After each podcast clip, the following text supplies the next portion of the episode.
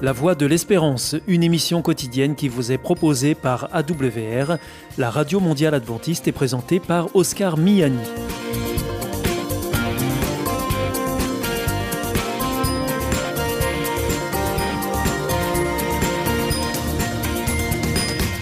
Merci de votre fidélité à la Voix de l'Espérance à travers les ondes, mais aussi par Internet sur www.awr.org ou aussi grâce à votre téléphone. Aujourd'hui au programme, dans quelques instants, ce sera votre rendez-vous santé avec Destination Santé. Ensuite, vous retrouverez vos chroniques. Tout d'abord, reflet d'actualité qui porte un regard chrétien sur l'actualité de la semaine. Et ensuite, nous terminerons avec Bernard Sauvagna pour Des gens comme vous et moi. Avec Destination Santé, Emmanuel Ducreuset. Bonjour à tous. Le froid se manifeste de différentes façons sur notre organisme. Ainsi, souvent, notre mâchoire est prise de tremblements quasi inarrêtables. Alors pourquoi nos dents se mettent-elles à claquer dès que les températures baissent? L'une des missions de notre organisme est de maintenir sa température interne à 37 degrés. Pour cela, il dispose de deux mécanismes biologiques de défense. D'une part, il renforce son isolation thermique. L'hypothalamus commande au vaisseau à la surface de la peau de se rétrécir. C'est la vasoconstriction qui va aider à retenir la chaleur au niveau des organes vitaux. D'autre part, il commande des contractions musculaires involontaires pour produire de la chaleur, d'où ces grelottements incontrôlables quand il fait vraiment froid, et les claquements de dents irrépressibles qui s'ensuivent quand c'est mâchoire qui se contracte. Problème, si cette stratégie est efficace d'un point de vue biologique en termes de confort immédiat, elle n'apporte pas beaucoup de bénéfices. En hiver, il faut évidemment agir sur d'autres fronts pour supporter les chutes des températures. Avant toute chose, protégez vos extrémités, ce sont les premières à souffrir. Prenez aussi l'habitude de superposer les couches de vêtements. L'air emprisonné entre chaque épaisseur est un très bon isolant. Notez enfin que contrairement aux idées reçues, la consommation d'alcool ne réchauffe pas. Elle peut même s'avérer dangereuse, car l'engourdissement atténue les signaux d'alerte du froid.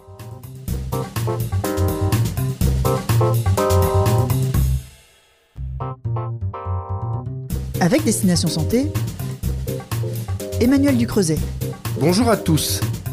Maladie chronique évolutive, l'obésité expose à de nombreuses complications, mais les patients doivent en plus affronter le regard et le préjugé de la société. Cependant, des acteurs se mobilisent pour faire reculer la grossophobie.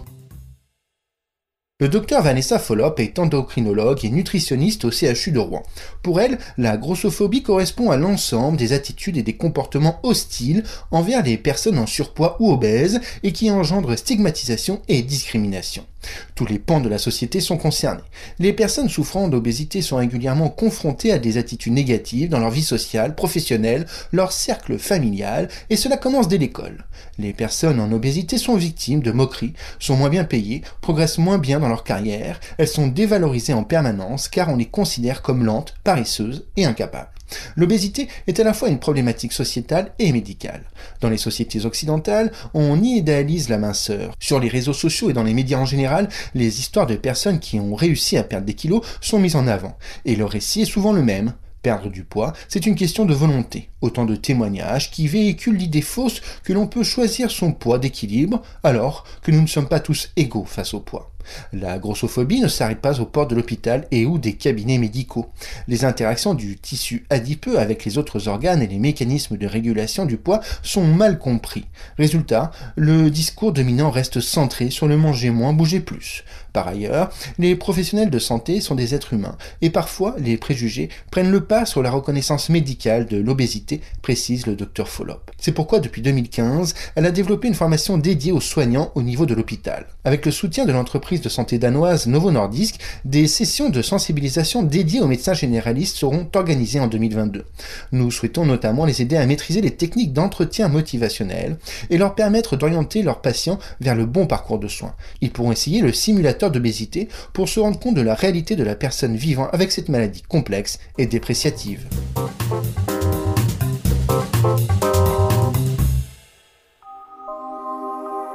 Vous aussi, votre santé vous intéresse?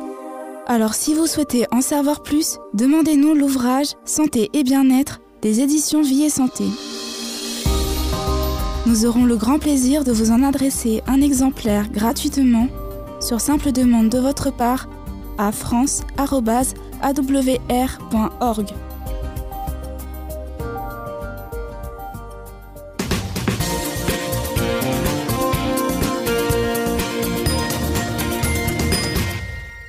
Vous êtes toujours à l'écoute de la Radio Mondiale Adventiste et c'est votre émission La Voix de l'Espérance qui vous est présentée par Oscar Miani et toute l'équipe pour vous accompagner jour après jour. Juste avant, c'était Destination Santé que vous retrouverez sur cette même antenne jeudi prochain à la même heure. Si vous souhaitez avoir une grille des programmes ou bien si vous voulez vous adresser à nos invités, eh bien c'est très simple, il vous suffit de nous le faire savoir depuis notre site internet awr.org ou alors par courrier à IEBC, La Voie de l'Espérance, boîte postale 100 77 193 d'Amarie-Lélis CEDEX. C'est maintenant le moment de poursuivre avec Reflet d'actualité, une chronique qui porte un regard chrétien sur l'actualité de la semaine. Et juste après, ne manquez pas des gens comme vous et moi avec Bernard Sauvagna. Bonsoir à tous.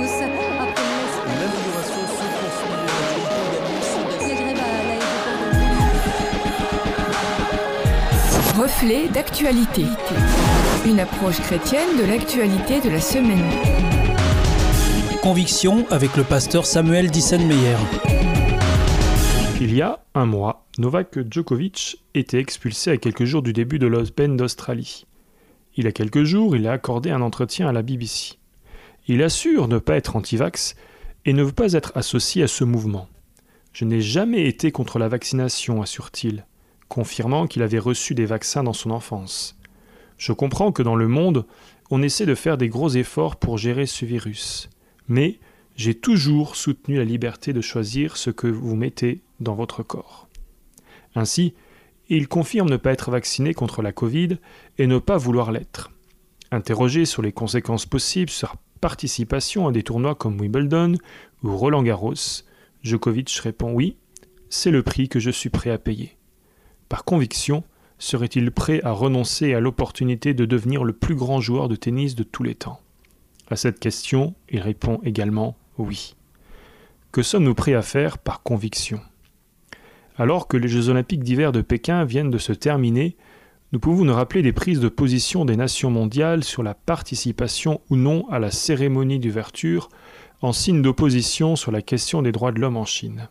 Par exemple, les États-Unis et la Grande-Bretagne ont boycotté cette cérémonie. La France, elle, faisait le choix de ne pas être présente lors de la cérémonie mais de venir soutenir les athlètes. D'ailleurs, ceux-ci sont régulièrement questionnés sur ces questions politiques et sur leurs convictions.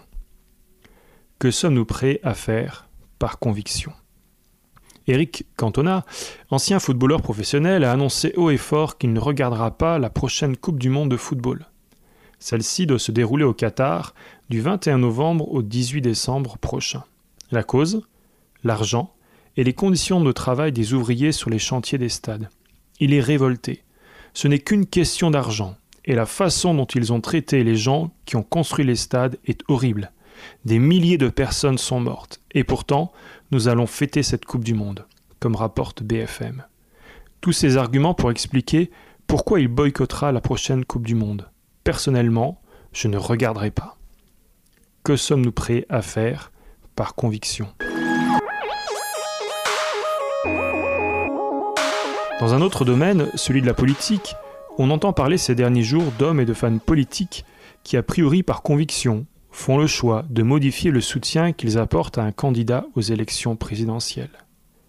On connaît des personnes célèbres qui ont fait des choix importants par conviction, Gandhi, Martin Luther King, Nelson Mandela, Mère Teresa, l'abbé Pierre. En citant ces longs, je prends le risque de faire croire que faire des choix par conviction est la marque des grands hommes et femmes de l'histoire. Et donc, qui suis-je moi par rapport à eux? Pourtant, en y réfléchissant dans notre vie de tous les jours, nous sommes amenés à faire des choix en fonction de nos convictions, que ce soit consciemment ou inconsciemment. Ce que nous mangeons, ce que nous lisons, nos loisirs, l'éducation de nos enfants, nos achats. Nous sommes amenés à faire des choix en fonction de ce qui est important pour nous, en fonction de nos valeurs. Voilà par exemple ce que l'apôtre Paul écrit aux chrétiens de Philippe dans sa lettre au chapitre 8 et verset 4. En tout cas, frères et sœurs, voici ce qui doit vous intéresser. Tout ce qui est vrai et mérite d'être respecté. Tout ce qui est juste et pur.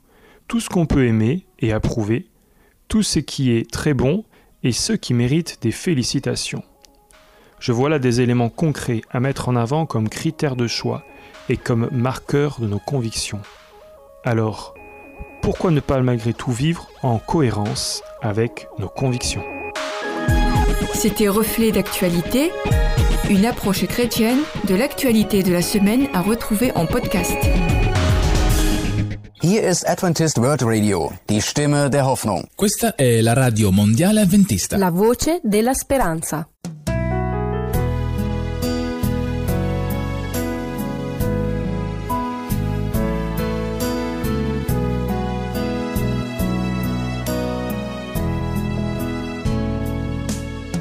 The look on their face, so profound as the chilling chant resound. Crucify him, crucify him, although they knew he had no sin,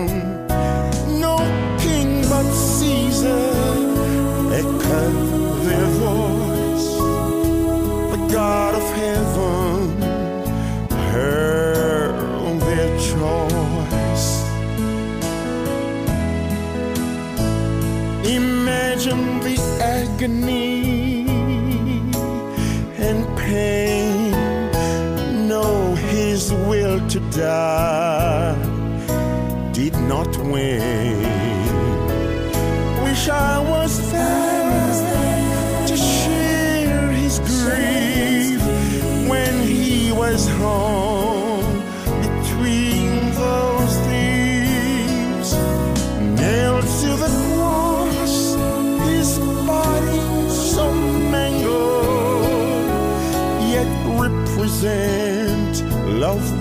sorrow mingled. Sent as heaven's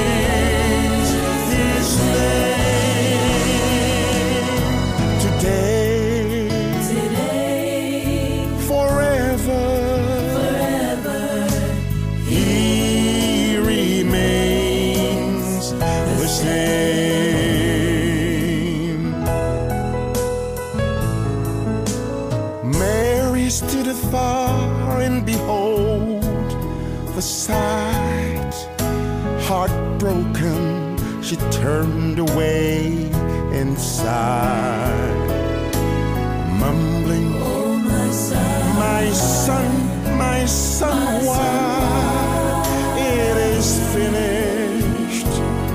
Was his last cry.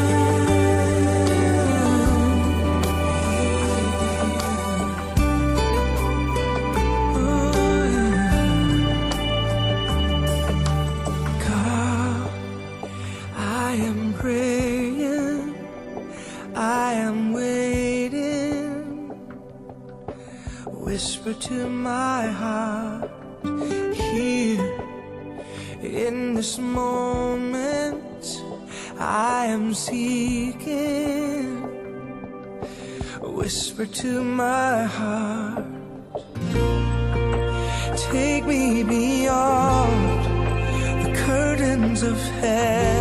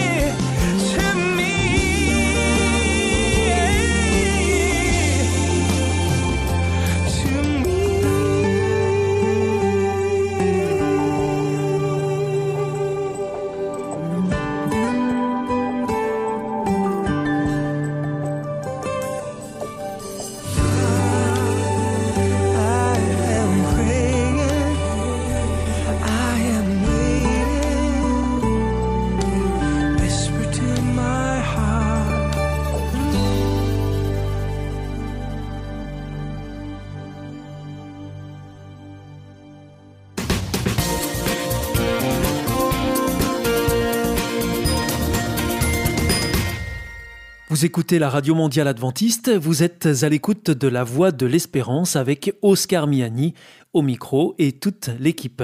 Juste avant, c'était Reflet d'actualité que vous retrouverez la semaine prochaine sur cette même antenne et dans cette même émission. Voici maintenant votre dernière chronique du jour avec Bernard Sauvagna pour Des gens comme vous et moi.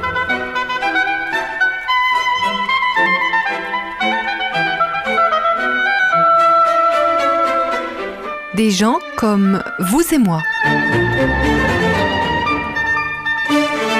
Histoire ordinaire et extraordinaire tirée de la Bible.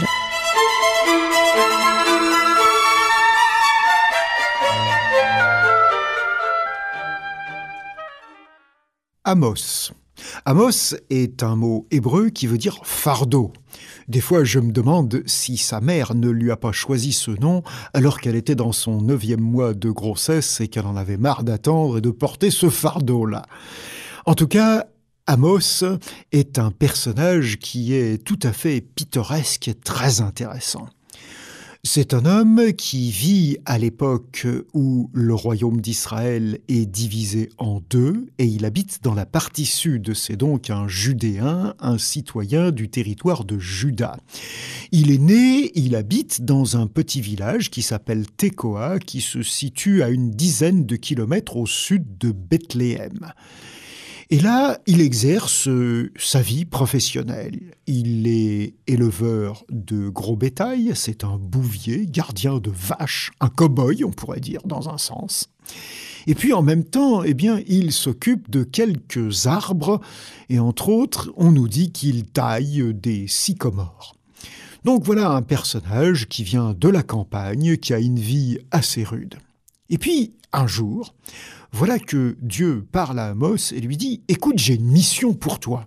Tu vas partir et tu vas te rendre dans le territoire des autres tribus d'Israël, dans le territoire du royaume d'Israël, et là, tu vas prononcer des discours qui sont très forts, qui montrent que Dieu condamne et le roi, qui à l'époque s'appelle Jéroboam II, et les prêtres et le culte qu'ils ont institué. Et donc, euh, Amos se retrouve devant ce fardeau-là, une responsabilité que Dieu lui confie. Mais c'est un homme simple, rude, et il y va. Il s'en va donc, il part, et il va se retrouver dans la ville de Bethel, où il y a là un temple concurrent à celui de Jérusalem qui a été édifié par le roi Jéroboam. Et il va prononcer des discours extrêmement virulents contre le peuple d'Israël. Ces discours sont à la fois des discours qui sont euh, contre son attitude religieuse, mais qui sont aussi contre son attitude sociale. En Israël, en fait, il y a des riches qui s'enrichissent au détriment des autres, qui pillent les pauvres, qui euh, accumulent des biens sans scrupule par la malhonnêteté, et Amos va utiliser des mots extrêmement rudes. Par exemple, il va appeler certaines femmes de véritables vaches ou génisses à cause de leurs contemporains. Il ne mâche vraiment pas ces mots. Mais voilà, lorsqu'il est là en train de parler contre les Israélites, leur attitude économique et leur attitude religieuse, le peuple euh, de cette partie des tribus au nord d'Israël va trouver qu'Amos, c'est un véritable fardeau. Il nous pèse, il nous enquiquine.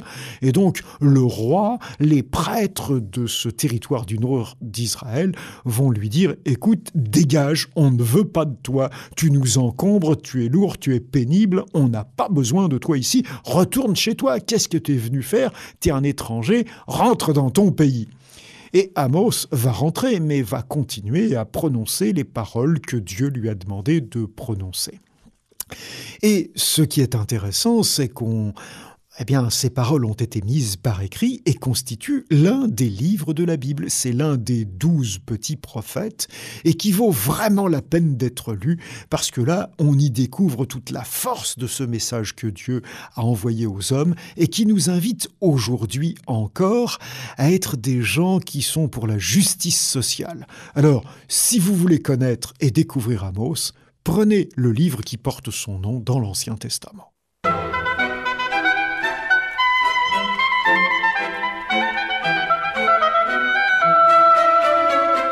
C'était une chronique de Bernard Sauvagnat.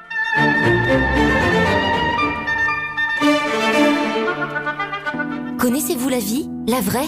Vous aspirez à ce que la vôtre soit meilleure? L'IEBC, l'Institut de la Bible par correspondance, peut vous aider. Ces cours sont gratuits et à votre rythme.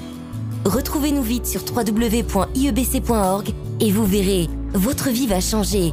Parce que croire, c'est la vie. Si vous souhaitez réécouter ce programme ou bien le partager avec vos amis, retrouvez-nous sur www.awr.org. Vous pouvez aussi nous suivre par téléphone.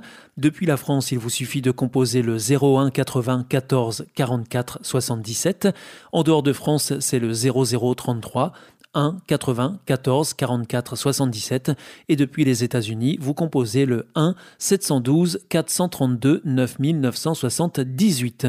Et pour nos coordonnées postales, eh bien c'est la Voie de l'Espérance, IEBC, boîte postale 100 77 193 Damary-Lélis, CEDEX.